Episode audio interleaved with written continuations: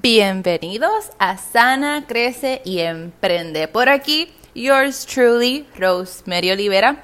Espero que estés súper bien. Hoy es lunes. ¡Yay! Yo amo los lunes. ¿Tú amas los lunes? Yo los amo, like, demasiado, ¿ok? Demasiado. Me encanta. Es como que un refresh, como que puedes comenzar la semana. Ay, no sé, me encantan mucho de verdad. Y, por si no lo sabía, los lunes para mí son de limpieza. Eh, me encanta mucho, por cierto, eh, yo estoy grabando este episodio la semana antes, pero vas a ver en mis redes sociales que los lunes yo limpio, recojo mientras, mientras todavía no tenga alguien que limpie mi casa, que esa es una de las cosas que sé que antes de que acabe este año voy a tener.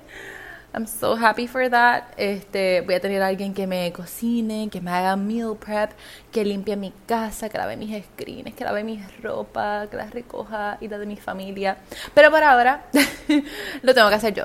So, bueno, y mi nena, ella me ayuda, ella es mi helper. No sé si sabes de cosas, ¿verdad?, que tienen que ver con temperamento, pero eh, me encanta poder ver cómo, cómo he podido identificar los temperamentos también que tiene mi nena y honestamente me ha ayudado mucho a trabajar con ella y a darle tareas porque ella le gusta mucho ayudar, hacer cosas, ella, ella, ella, ella, ella le gusta hacer, ¿verdad? En ese sentido. Este, y ella me ayuda en todo lo de la casa. Pero para mí, como te estaba diciendo, los lunes son de limpieza, de hacer meal prep, de hacer compras si tengo que hacer. Y mientras estoy con mi nena, como ese día la tengo allá full por lo general, pues me puede tomar todo el día, maybe algo que puedo hacer en literalmente una hora, pero me divierto mucho con ella y aprovecho ese tiempo, ¿verdad? En lo que, en lo que estoy con ella y mi vida después, ¿verdad? Ya va creciendo y como que... Voy a poner musiquita aquí, el violincito, como, como decimos en mi casa, el violincito. Ah, pero ya va creciendo y I'm loving it también, como que está cool. Nada, no voy a hablar aquí de cosas de mamá, me voy. La cosa es que hoy es lunes, ¿verdad? Y hoy, honestamente, eh, quiero hablarte un poco de mi experiencia con esto de emprender y de sanar. Mira, ok, voy a comenzar, espero no tomarme mucho tiempo, pero te quiero contar, te quiero contar mi experiencia, cómo ha sido todo esto de emprender, ¿verdad? Emprender para mí ha sido una cosa maravillosa y a la misma vez un roller coaster, ¿sabes? Es como que ha sido un sube-baja bien brutal. Y ha sido un sub y baja bien brutal porque yo no sané. Yo no sané cuando comencé a emprender. Yo comencé a emprender y me llegó la idea realmente porque yo no quería seguir trabajando para nadie más, yo no quería seguir estando en un trabajo que me exigieran cosas que yo no necesariamente tenía que hacer, me la estaba bien harta de odio, lloraba todos los días, estaba preñada, como que yo me quería ir de ahí en verdad, ya, me quería ir de ahí, me gustaba la gente, ¿sabes? Como que me llevaba bien con mi compañera de trabajo, con la que era mi jefa, que literalmente ahora mismo es una de mis hermanas de vida, literalmente, como que yo la amo ya con mi vida, este shout out que a mi amiga amada que está por allá por México estudiando. Ella es la mejor trabajadora social del mundo, ok, lo digo con mucho orgullo. Eh, ya no voy a argumentar eso, ella simplemente lo es. Nada, la cosa es que este mis amigas, ¿verdad? En ese proceso de verdad que han sido como que bien supportive y bien buenas. Pero la cosa es que yo decidí emprender porque realmente yo no quería seguir trabajando para nadie. So, me enfoqué mucho en eso, me enfoqué mucho en hacer plan de negocio, me enfoqué mucho en emprender en el negocio que tenía en ese momento, ¿verdad? Que este comencé a hacer delivery así desde mi casa, después lo quería formalizar. Eh, y no lo hice porque me di cuenta que todavía tenía muchas mierdas en mi mente, no había sanado, comencé a estudiar para certificarme como health coach holística y ahí, ahí fue que comencé a sanar. Y te digo que comencé a sanar like bien fuerte porque ahí tú empiezas a estudiar, te confrontan como que que tú le que con lo mismo que tú harías con tus clientes, ¿verdad? En ese caso como health coach y yo comencé a estudiar esto porque yo me inclinaba más hacia el área de salud y de comida y después como que con mi historia de emprendimiento y todo fue que me fui inclinando más con lo que tiene que ver con mentalidad y con dinero y con emprendimiento como tal y ya no tanto con lo que es salud. Y si me sigues desde hace tiempo en mis redes sociales, sabes que he hecho esa transición y lo cambié. Este, pero cuando comencé ahí, pues realmente a estudiar esto, pues realmente nos confrontaban y, y nos enseñaban a cómo, cómo ayudar a nuestros clientes a sanar, pero practicándolo tú y me confronté, sané muchas cosas de mi pasado que pensé que ya no tenía que sanar. Honestamente pensé ni que ni estaban ahí. Y no fue hasta ese momento en que lo saqué todo de mi sistema, que lloré, que me dio coraje, que lo escribí, que lo grité, que me acuerdo que estaba en, mi guagua este, estaba guiando y yo iba como que llorando todo el camino, como que, ay Dios mío, yo no puedo creer que yo he sanado esto, y yo iba mencionando los nombres de las personas y diciéndole que las perdonaba y todo, fue bien bello, en verdad pude sanar mucho. Este, pero en ese proceso de emprender, ¿verdad? ¿Por qué me enfoco aquí en sanar, en crecer y emprender? Porque me di cuenta que emprender viene mucho de adentro, tiene que ver mucho con no tan solo cómo tú ves la vida, sino también cómo la experimentas y las experiencias que tú has tenido. Y por eso, para mí es muy importante poder proveerte herramientas que te ayuden a sanar, a sanar tu relación con el dinero, a sanar tu relación contigo misma. Y me quiero parar en esta de sanar tu relación contigo misma. ¿Y sabes por qué? Porque tú puedes tener mucho deseo de querer ayudar a otras personas, pero si tienes mucha inseguridad, te sientes fea y no fea de solamente físicamente, eh, no te gustan cosas de ti al nivel de que te impiden hacer otras cosas en la vida, piensas que como no tienes mucho dinero no eres nadie, piensas y te sientes como una total fracasada porque solamente te quedaste cuidando a tus hijos y tu esposo el proveedor, te sientes fracasada porque estás haciendo algo que no te gusta, que no te, que no te encanta, que estás en un trabajo que es como que me, como que me llevo bien con la gente, gano bien, no me quejo, no me quiero quejar porque si no significa que no soy agradecida y no quiero parecer que no soy agradecida, pero en verdad si tuvieran otra cosa, pues me gustaría estar en otra cosa, pues mira, tú puedes ser agradecida y tener ambiciones y querer otra cosa, eres eso mismo como que, ok, soy agradecida en el momento, pero aspiro a más, ¿me entiendes? No te tienes que sentir mal por eso. Yo por mucho tiempo me sentí mal por eso. Maybe también eres una persona que además de perfeccionista quieres agradarle a todo el freaking mundo. Y mi sugerencia si eres una persona perfeccionista, le quieres agradar a todo el mundo, es que mires qué miedo hay en ti y qué pasó en tu pasado y en tu niñez, que piensas que tienes que agradarle a todo el mundo y que si todo no te, y que todo te tiene que salir perfecto porque si no te sale perfecto ya eres una fracasada. Maybe tus papás te empujaban demasiado con tus estudios y tenías que ser perfecta cuando estudiabas y las notas que sacaras. Maybe tuviste que eh, dejar de hacer cosas por cuidar a tus hermanos o a tus sobrinos o a otras personas.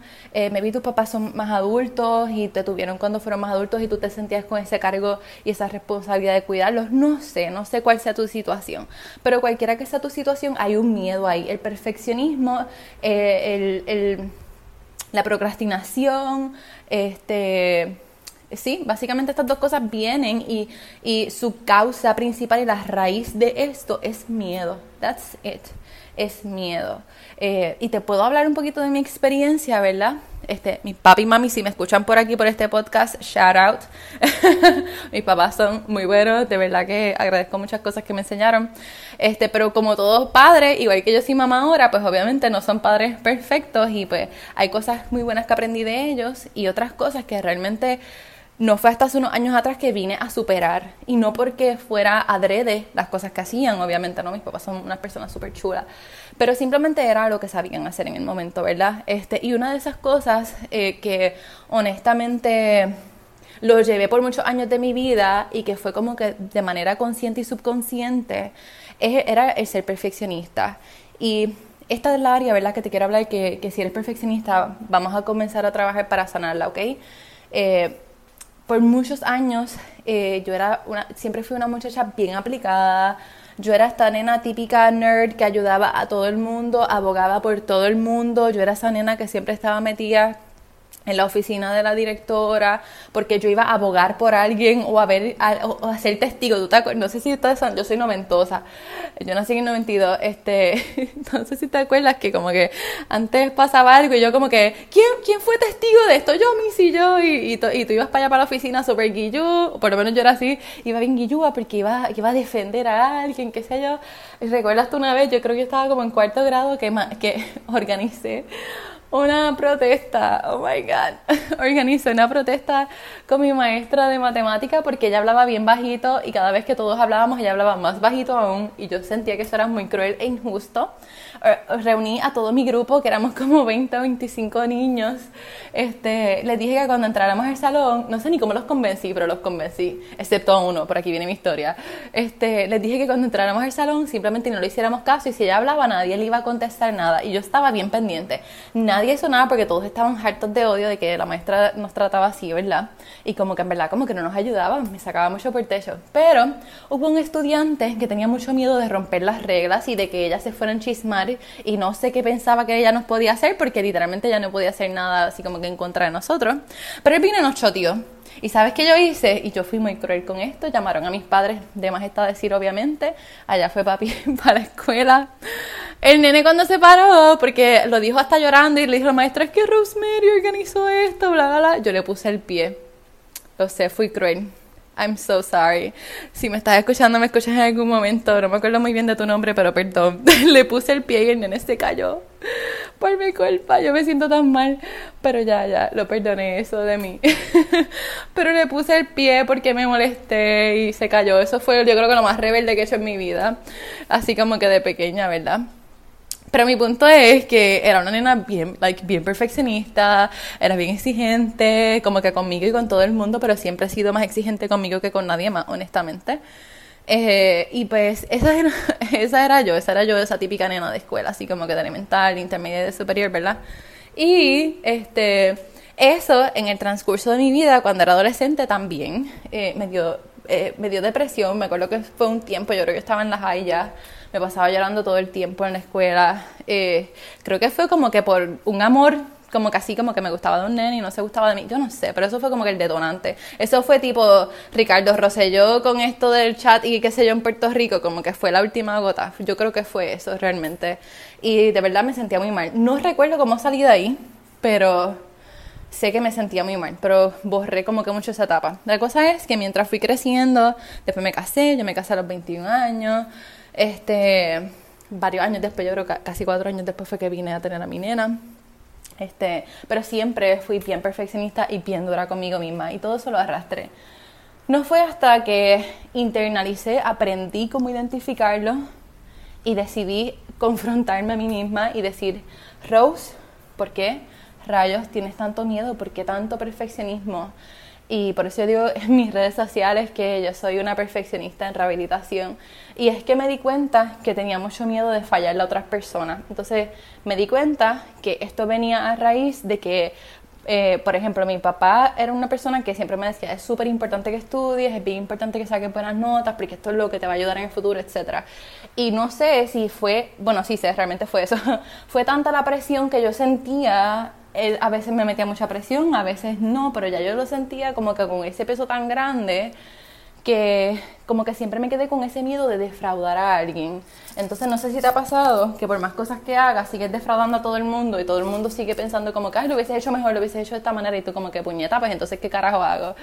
Eh, entonces mi punto es que, que me di cuenta que yo no podía seguir complaciendo a, a, nadie, a nadie, no quería seguir complaciendo a nadie porque si seguía complaciendo a alguien o trataba de hacerlo, alguien se iba a sentir defraudado como quiera y mejor que se sienta entonces todo el mundo defraudado de mí, excepto yo misma de mí, ¿me entiendes? No sé, me, me sigues hasta aquí. Y aprendí esto, lo internalicé, esto lo trabajo todos los días, especialmente teniendo redes sociales, que me ve mucha gente. Eh, y yo considero como que yo creo que yo tengo como 800 y pico de seguidores en Instagram ahora mismo.